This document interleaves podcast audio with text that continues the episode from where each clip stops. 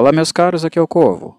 Volto para mais um episódio de As Crônicas de Arthur, o Rei do Inverno, obra do escritor Bernard Cornwell. Este tópico é amparado pelos padrinhos e eu faço a pedido deles. Muito bem.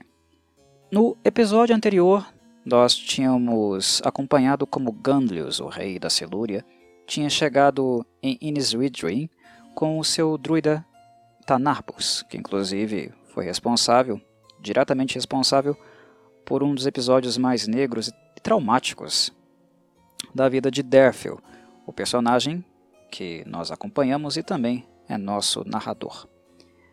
Aqui ele está finalmente encontrando então Norina, em virtude dos interesses de poder é, inerentes à situação, à questão que eu havia explicado no podcast anterior.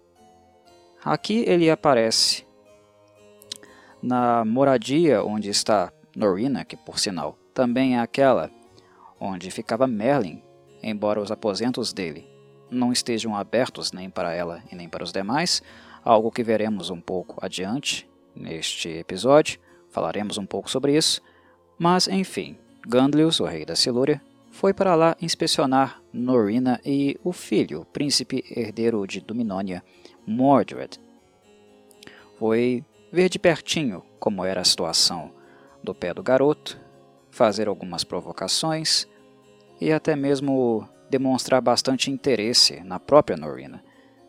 O que está em questão aqui é simplesmente uma aproximação, um trato que será feito com Uther e não com Norina, de maneira nenhuma um ser machista e rude como Gunlius iria até ali pedir a mão de Norina, ela irá pedir a Uther, mas ainda assim ele foi até o recinto para colocar os olhos no bebê e na mulher e também demonstrar, digamos, a sua superioridade em relação a ela. Uh, Gandlius e Tanarbus são sujeitos bastante bárbaros. Isso é algo que eu também já havia falado. Mas é importante perceber aqui essa movimentação a maneira como eles se portam, para ficar claro para nós também como eram rudes e bastante incivilizados os costumes dos próprios monarcas daquela era. Não eram tempos muito civilizados, não. E isso vale tanto quanto a gente está tá falando uh, do proletariado. Uh, a prole também não é culta, mas isso não quer dizer necessariamente que os monarcas o são. Alguns monarcas são ainda mais incultos e incivilizados uh, que aqueles, aquelas pessoas, o povo que eles governam. Pois bem, Gandlius e Tanarbus foram então a Inisvidrin firmar um acordo, se aproximar de Norina, do filho, como forma de aliança de poder feita com Uther, e também porque o DOT, nesse processo todo, é interessante. É importante demarcar, demarcar isso aqui, frisar essa questão, porque é algo que o autor, o Bernard Cornwell, faz questão de grifar. Ele faz questão de mencionar uh, que alianças desse tipo não apenas é uma possibilidade de aumentar o poder dos interessados, de Uther no caso de Gandlius, mas também é uma questão monetária. É interessante do ponto de vista monetário. A noiva vem com um dote. E nesse sentido, uh, para muitos dos governantes né, ou dos nobres da, da época, não importava muito, realmente não importava muito, se a noiva seria uma donzela bonita ou não. E no caso da viúva de Norina, uh, ela não é tão bonita assim, mas isso não interessa. Como havíamos também falado no episódio anterior, o Gandlius mesmo tem outros relacionamentos com uma outra mulher e outras mulheres possivelmente. E aqui é uma questão unicamente de conseguir o dote e também estreitar relações de poder. Mas é importante perceber que estamos falando de algo acontecendo em um lugar simbólico para todos, porque querendo ou não, Innis Ridring é a casa, é a morada de um dos personagens mais emblemáticos né, da Grã-Bretanha, uh, um dos personagens mais uh, temidos uh, e também né, hiperestimados de toda a Grã-Bretanha. Né? É um herói e uma figura também temida pelo povo local e também por aqueles povos que são vizinhos e inimigos. E esse símbolo, esse homem, é Merlin. E o fato é que neste momento, neste exato momento, ele não está presente, ele não está em sua morada. Então o fato de Merlin não estar em Innis Ridring também criou uma certa oportunidade para Gandlius e o druida Tanarbus, que claramente é rival dele, é rival de Merlin, irem até lá e possivelmente aproveitarem dessa situação para coletar informações, eh, coisas as quais possui o antigo mago, que possui o Merlin, e usá-las, usar o conhecimento possivelmente roubado ali em seu próprio benefício. Um druida como Tanarbus não se coloca no mesmo patamar de Merlin, e na verdade ele não está. Mas na ausência de Merlin, seria esta uma possibilidade dele roubar os seus segredos. E Tanarbus, enquanto um druida de Gandlius, ficando mais forte, isso também seria algo uh, bem quisto pelo governante da Silúria. Ele também aumentaria né, o seu poder através do seu druida, aquele que é o seu curandeiro, o seu mago e blá blá blá, né? Aquele que carrega a magia e todo o foco da superstição, temor que a figura de um druida, né, uma figura de um uh, mago antigo poderia uh, despertar, fazer efervescer nas mentes de todas as pessoas. E, portanto, né, a visita dele, nós vemos aqui, neste momento da narrativa, que tinha então estes dois objetivos. Norina, enquanto aumento de poder, e Dot, né, a questão econômica financeira aparece também, e o poder mais o poder através dos segredos de Merlin, né, dos objetos, dos segredos do conhecimento que Merlin possivelmente teria estocado, armazenado ali em Innis Ridring. Em um determinado momento, Tanarbus fica interessado nos aposentos de Merlin, né, fechados por uma porta de carvalho negro, né, enegrecido por fumaça, com alguns crânios né, também a adornando. E Gandlius também tem o mesmo interesse. E eles ameaçam invadir os aposentos de Merlin. Procurarem suas coisas, ler seus pergaminhos, adquirir e roubar tudo que lhe pertence para assim aumentar o seu poder. Só que por mais que Merlin não tenha dito para, o, para onde ele iria, qual seria o seu paradeiro e por qual motivo ele abandonou Innis Ridring, vale lembrar que ele deixou pessoas ali, né, tomando conta do, do lugar, os seus discípulos, é claro. E a pessoa mais próxima dele, como vocês se lembram, é Nimue, né, a jovem Nimue, que ele compartilhou não apenas uh, os seus conhecimentos, poderes, mas também a sua cama com a pequena jovenzinha, né? pedófilo como ele é. Uh, mas já falei sobre isso, não voltarei a mencionar a questão, senão fica bastante redundante. Uh, enfim, há quem irá proteger, há quem irá fazer alguma mínima resistência em relação a essa investida de furto dos conhecimentos, do conhecimento que faz de Merlin uma figura temida e poderosa.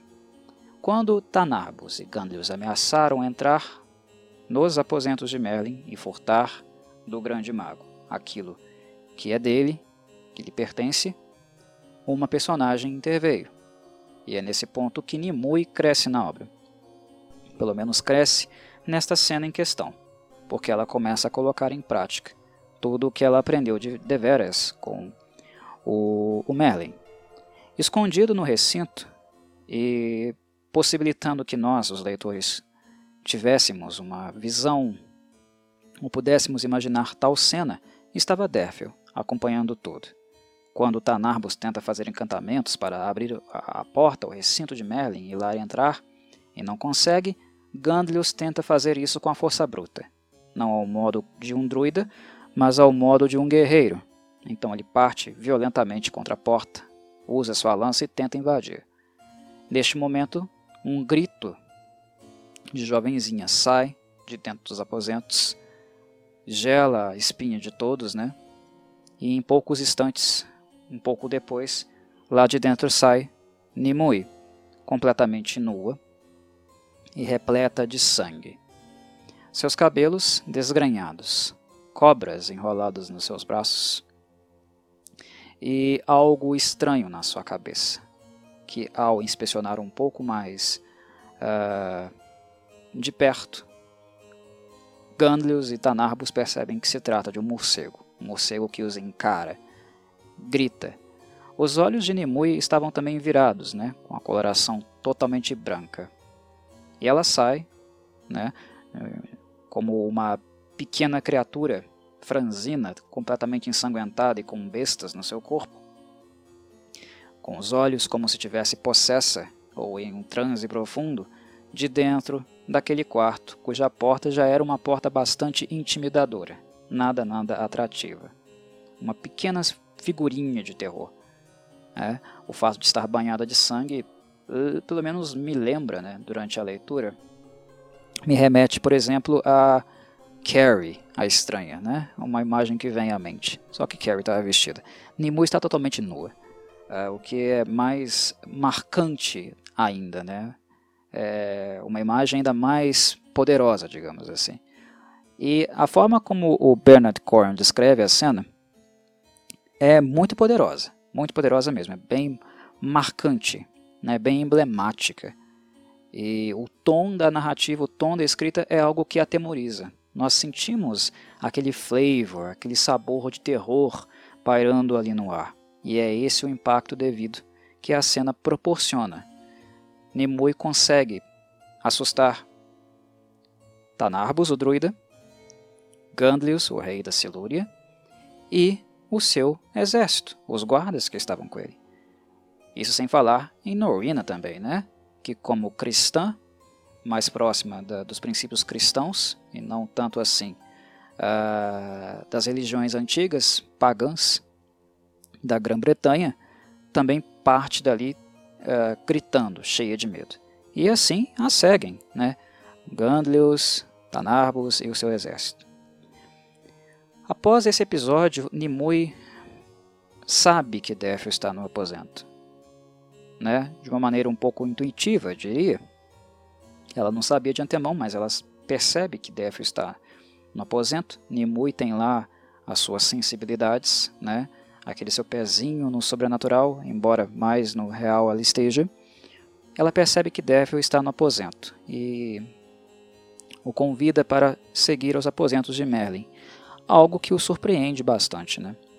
Lá dentro, os dois têm um pequeno contato. Daffel uh, revela que, mesmo que eles tenham corrido, brincado durante, durante muitos anos da vida juntos, né, nus, uh, o fato dele não ser mais um menininho e ela também não ser mais uma menininha é algo que gera ali né, um, um certo desconforto nele. Inclusive, em algum momento, a Nimue percebe isso e o rechaça, né, dizendo que ela não era Sebile, se ele quisesse, se ele estivesse ali procurando por isso, era melhor ele vazar e procurar uh, sexo com ela. Mas, uh, de qualquer forma, o convite de Nimue para que Défio entrasse no recinto, entrasse no recinto de Merlin, que ele apenas imaginava coisas, tinha fantasias sobre e agora estava vendo, né, com os seus próprios olhos, também foi no intuito de fazer um pacto com ele. Uh, Trazê-lo para perto dela e ter, na figura de Défio, alguém que ela pudesse se amparar, uma retaguarda. E ali, naquele lugar completamente exótico, né, cheio de coisas, uh, das mais variadas, um lugar extremamente empoeirado, sujo, repleto de quinquilharias, conchas, ervas, esqueletos, pedras, uh, pergaminhos quase se desfazendo. Né? É um típico laboratório, recinto de um mago ou um druida antigo. Né? Imaginem é, tal cena. Isso é o aposento de Merlin. Né? E a torre dele deve, deve ser ainda mais rica nesse sentido. Porque Nimue diz que ele é um sujeito que absolutamente não joga nada fora. Nada fora mesmo. Então ele é um sujeito que armazena quinquilharias. E o quarto recinto era um lugar cheio de quinquilharias. Nesse recinto, neste ambiente, então Nimue faz com Derfil um pacto de sangue. Ela recita um, alguns encantamentos, menciona alguns nomes de deuses antigos da Grã-Bretanha, que alguns o Derfil consegue identificar, mas a maioria não. Fura a mão dele, fura a sua mão, né? Uh, a mão dela com a dele, cruzam os dedos e depois eles dormem juntos de mãos dadas. Quando eles acordam com o sangue já coagulado, uh, o procedimento faz com que Nimue finalmente solte a mão da dele, com, com o sangue já coagulado, né? Uh, ela novamente expressa né, a sua sensibilidade, mostra a sua intuição ao dizer a ele que Gandlius e Tanarbos já haviam ido embora, mas reforçam que agora as vidas deles estavam entrelaçadas, que a vida dele uh, pertence a ela e a vida dela pertence a ele. Não é nesse momento uh, aqui, não se trata de um, uh, uma promessa, um pacto amoroso, não é algo nesse sentido, mas é algo mais relacionado à obrigação. Algo mais voltado a uma filosofia, uma promessa de irem os dois juntos em uh, cumplicidade diante de um ideal. Um ideal que Nimue vislumbra, né, de retornar à Grã-Bretanha. Aos modos, aos moldes que ela era anteriormente, né, as antigas práticas, as antigas uh, convivências e relação que se tem com os deuses, né, ao mundo mágico que anteriormente a Grã-Bretanha o era, e que começou a decair, começou a ficar frágil e cada vez mais frágil na medida que vieram os romanos e com eles trouxeram né, o cristianismo. Nimue sente falta dessa época. O Défil fica muito é, desapontado quando ele descobre que a presença de Nimue no recinto, previamente quando ela espantou o Gânlios e o Tanarbus uh, da morada de, de Merlin, Défio, a princípio, acreditava que a Nimue estava fazendo alguma feitiçaria. Né? A, a atuação dela é tão convincente que ela achou realmente que ela havia manipulado o morcego que estava no seu cabelo, amarrado no seu cabelo, que ela havia manipulado, hipnotizado as cobras que estava utilizando, né? mas na verdade eram apenas animais adestrados que ela havia uh, recebido instruções do Merlin, do Merlin sobre como fazer isso, né? ele imaginava que o corpo sobre o corpo dela, que caía do corpo dela, era sangue humano, quando na verdade era apenas sangue de galinha. E ele fica bastante frustrado quando descobre que Nimue, o que ela fez, foi nada menos, nada mais, nada menos do que uma atuação. Uma atuação necessária para espantar né, rei da Silúria, o seu druida e o seu exército, espantar também os soldados que ali estavam. Défil esperava que fosse real, que a magia fosse real, que ela existisse. E Nimue começa a conversar com ele, falar com ele sobre uma era, uma era anterior à vinda dos romanos para a Grã-Bretanha, onde a relação com os deuses era muito mais próxima né? que ela, uh, sozinha, por si própria, não podia lançar um raio sobre a cabeça de Gandalf por mais que ela quisesse, que isso para ela não era, não era possível, mas que ela já havia visto coisas do tipo, que ela não podia fazer com que brumas uh, tomassem o recinto, a, a sala, mas que ela também já havia visto coisas do tipo, mas que essas coisas haviam ficado muito mais raras agora com a, o aparecimento, né, o surgimento de uma nova, uma nova cultura, né, um novo modus operandi que afeta a percepção do povo bretão uh, e também de toda a Grã-Bretanha, né? como um todo. Né? O mundo mudou, o mundo está mudando. E a Nimue tem um olhar, uma relação um pouco nostálgica, né? irlandesa pura como ela é. Uh, ela tem um pouco dessa relação nostálgica com o passado, ela quer um retorno às práticas antigas. Claramente se vê ali uma tensão de Nimue, né? um certo purgar dela em virtude desse mundo antigo, esse mundo da magia, onde os homens viviam próximos dos deuses e desfrutavam da sua magia, da sua mágica, do seu poder que era dado a eles, uh, um mundo onde os, os desejos dos deuses e os desejos dos homens estavam mais alinhados. Nimue tem saudade desse mundo, e ela sofre porque esse mundo está desaparecendo. E o compromisso dela é fazer um retorno a este mundo. Né? A, a, a leitura que ela faz é uma leitura nostálgica do passado. E o compromisso que ela fez com o Défio ali, o pacto de sangue entre os dois, é no sentido de ter mais alguém uh, vinculado do lado, né, ajudando a resgatar este mundo, né, uh, ir em direção a esse mundo, voltar às origens, visto que a presença de Merlin não mais está ali, o, o, o grande druida não está mais ali, e ela, como a segunda no comando, né, aquela que, ficou, que foi a pessoa mais próxima do Merlin durante muito tempo, embora muito jovem seja, uh, ficou sobre ela todo esse, esse peso de continuar, dar é, continuidade à obra dele, né, aos conhecimentos dele, ao tipo de uh, cotidiano que ele uh, aflorava ali em Innis Redring né, e nos arredores. Né. A influência dele uh, ficou sobre ela agora. Dar continuidade ao que lhe ensinava, ao que ele apregoava e coisas do tipo. Na ausência dele, toda a responsabilidade cai sobre ela. Défio faz um comentário bastante interessante porque ele menciona que a Nimue nunca foi como Merlin, né? Porque com ela ou é tudo ou nada. Com ela ou é 8 ou 80. E o fato de ter que amadurecer, deixar de ser uma jovenzinha, né, de maneira até prematura, porque ela é, né?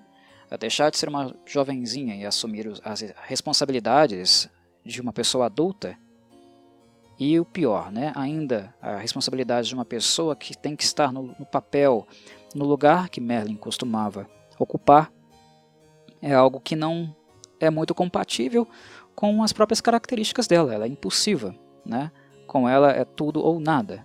É uma Nimue é muito aflorada, é uma pessoa muito uh, passional. Défio nota isso, faz essas ponderações. E não à toa, talvez Nimue esteja trazendo ele para o lado dela, não que ele já não estivesse, mas reafirmando isso a partir do pacto né, a partir da, dos ensinamentos, para que assim talvez ela tenha alguém aí para dividir esse fardo, né, esse fardo que ficou sobre as costas dela. Sob o aspecto que o Défio achou que era magia, que era um encantamento, que era parte do, de um ritual né, de feitiços feitos por Nimue e o seu desapontamento, Nimue menciona que é importante também, no caso, ela não diz com essas palavras, né, mas é mais ou menos essa análise que nós podemos fazer da situação, que e muitas vezes não importa o que de fato é feito, mas importa muito né, o que as pessoas acham que foi feito. É algo mais ilusório do que necessariamente, concretamente, né, a força mágica irradiando no ar. É muito algo da crença, né, na medida que as pessoas acreditam que algo realmente existe né, e tem um certo fervor em relação a isso, um temor em relação a isso, uh, mesmo que um mago ou um druida não seja detentor da magia, a magia passa a existir porque o temor e a crença faz com que na mente das pessoas, no imaginário das pessoas, isso seja real. Né? E é algo que uh, Nimue conversa, é, discute com o Défio né? que por mais que ela não faça esses encantamentos, uh, essas magias não sejam de fato reais, não seja algo acessível para ela, grande parte da magia e do poder de alguém passa muito uh, pela via de fazer com que os outros acreditem que esse poder é real e exista. Né? A superstição é poderosa nesse sentido. O efeito ilusório causado leva as pessoas a um, um determinado nível de análise onde elas não percebem muito bem né, a diferença entre a crença e a realidade. Né, o concreto material e aquilo que não é. É a, a, a diferença entre o concreto e o metafísico, né, o visível e o invisível.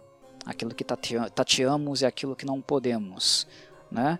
Uh, Merlin era poderoso, é poderoso no caso, né? a influência dele é muito grande, uh, não porque ele é capaz de, de necessariamente fazer coisas absurdas, né? demonstrar publicamente né? um uso de grandes feitiços né? Um, ou grandes demonstrações arcanas. A fonte do seu poder, na, na verdade, reside no fato das pessoas acreditarem que ele tem esse poder. E é aí que ela começa a abordar um conceito, né, que é o conceito de insígnias. O que, que seria insígnias nesse sentido aqui? No sentido que a Nimue está explicando. São os símbolos, né, os símbolos de poder. Quando a gente vê o símbolo de uma coroa, aquele símbolo diz muitas coisas. Né? Não é apenas um uh, desenho, uma pintura em um pano. Né? Quando a gente vê um estandarte, uma bandeira, aqueles símbolos ali indicam coisas, têm significados e significados muito fortes que influenciam bastante né, a percepção de um público e faz com que coisas, a princípio invisíveis, desempenhem um papel muito forte na cultura, no dia a dia, no cotidiano de um povo. E é aí que reside um certo poder, um poder muito grande. A grande parte do, do temor que temor e respeito né, que Merlin tem diante do, do povo bretão e dos vizinhos, dos inimigos, dos povos inimigos, é, é muito em virtude do que eles acreditam que Merlin seja capaz de fazer e não necessariamente daquilo que ele faz. E isso é poderoso. Esses símbolos ah, gravados né, na mente das pessoas, né, no seu imaginário, são muito, muito poderosos. E Nimue, jovenzinha instruída pelo Merlin, já demonstra bastante inteligência nesse sentido também, na manipulação, no, efeito ilusório, no uso da crença para, de certa forma, é, expressar o seu poder. Né? E ela, inclusive, ilustra para o Défio como ela, uma simples jovenzinha, magrinha, nua, né, toda ensanguentada, foi capaz de colocar para correr um rei, um monarca, rei, o rei da Silúria, o seu poderoso druida, né, o seu cruel e insensível druida, e o exército, os soldados do rei. Né, como ela, ela inútil, né, uma simples uh, menininha foi capaz de colocar tais figuras gigantescas de poder, né, que engendram um poder gigantesco, como ela foi capaz de colocar todos eles para correr daquele recinto. Mas é isso, eu acho que por hora está bom. Uh, futuramente eu volto a abordar a obra novamente aqui no canal. Continuamos esse papo posteriormente. Um abraço a todos e saudações Covides.